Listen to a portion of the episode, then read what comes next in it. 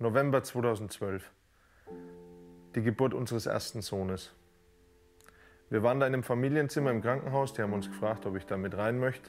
Ähm, also nicht nur in den Kreissaal, sondern dann auch ein paar Tage im Krankenhaus mit bleiben will. Habe ich gesagt, ach, das ist doch ganz cool, bevor ich die ganze Zeit hin und her fahre. Dann war er da, dieser kleine Mann. Das erste Mal in meinem Leben habe ich was verstanden. Nämlich, dass mein Leben nicht das Ende ist.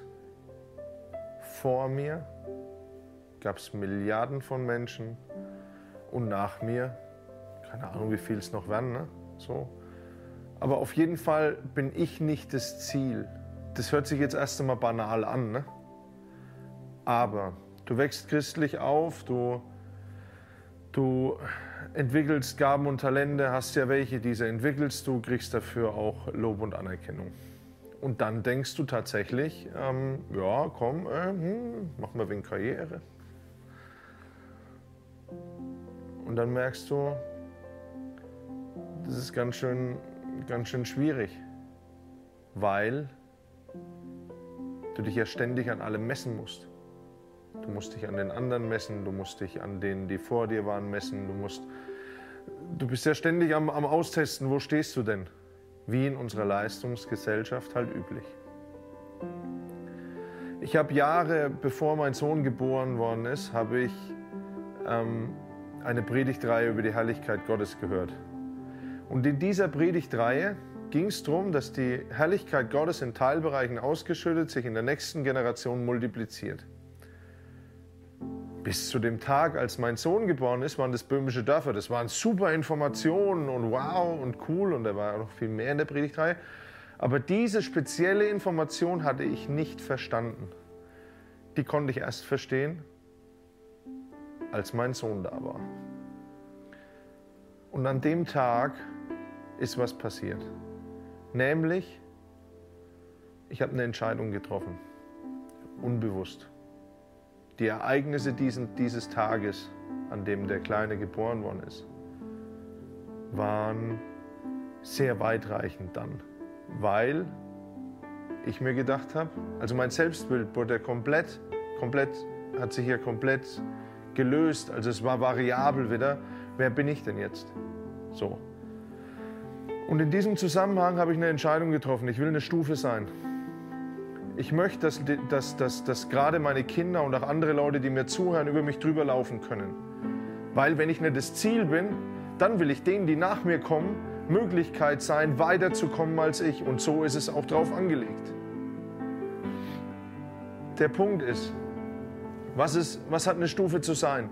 Ich habe das für mich so definiert, nicht glatt, so fest und behauen. Das Behauen tut am meisten weh, ähm, weil das bedeutet, dass du deine schlechten und negativen Charakterspitzen Stück für Stück los wirst, auf dass du immer mehr zu dem wirst, auf dem andere Leute sicher stehen können. So. Ich habe mich entschieden, eine Stufe zu sein, weil wenn ich weiß, dass ich nicht das Ziel bin, also gebe ich mich einfach diesem Plan Gottes hin, dass ich jemand bin, der andere Leute unterstützt und ihnen dient. Und ich will mich daran freuen, wenn meine Kinder und jeder, der mir zuhört, mich in allem überholt. Da will ich mich freuen. Ich habe das damals verglichen mit, mit einer Besteigung von Mount Everest, deswegen auch der Titel. Weil ich habe mir gedacht, ich laufe.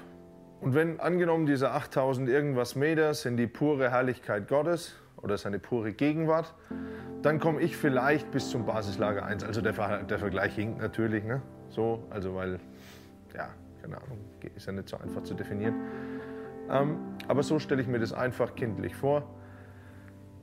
Ich gehe einen gewissen Teil und auf diesem Weg stelle ich mir das so vor, dass ich Leute dabei habe, meine Kinder mal mindestens und dann noch die Leute, die mir zuhören. Meine Kinder will ich dahin tragen, wie weit ich nur irgend kann, dass die von einem anderen Ort starten als ich. Ich wünsche mir sehr für sie, dass sie ganz viele Charaktereigenschaften schon, schon von mir gar nicht komisch beigebracht kriegen, sondern dass das gut ist. Ich wünsche mir, dass sie, dass sie ganz nah ans Herz Gottes kommen. Ich wünsche mir, dass sie in ihrer Gegenwart und in ihrem, in, ihrem, in ihrer Gemeinschaft zu ihrem Papa wesentlich weiterkommen als ich. Also sehe ich für mich meinen Auftrag, ich will sie auf meinen Rücken nehmen, soweit ich eben kann und will sie mit ins Basislager 1 nehmen. Und wenn ich dann dort mich zur Ruhe lege und mich freue an dem, was ich mit meinem Papa erreicht habe, will ich mich freuen und will meinen Kindern hinterher schauen und mich freuen daran, dass sie ganz nah zu ihrem Papa kommen. Und das erste Mal wird mein Selbstbild in Bezug meiner Aufgabe gesund. Das erste Mal war es so, dass ich mich, dass ich mich gefreut habe und dass ich nicht ständig im Konkurrenzkampf war. Wenn auch nicht menschlich, zumindest in meinen Gedanken. Und ich kam da das erste Mal richtig heim, weil ich gewusst habe, Alex, du bist nicht das Ziel. Du bist nicht die Speerspitze, du wirst es nie sein, sondern du wirst dich darauf vorbereiten, dass Leute auf dich drauftreten und weitergehen, auf dich drauftreten und weitergehen. Und das wünsche ich mir auch mit diesen Videos, dass das passiert. Papa im Himmel, ich bitte dich, dass du uns dabei hilfst, uns zu entspannen und ruhig zu werden. In dem Wissen, dass wir nicht verantwortlich sind für diese ganze Welt sondern wir wollen unsere Gaben und Talente mit einbringen und helf uns bitte dabei, Herr. Amen.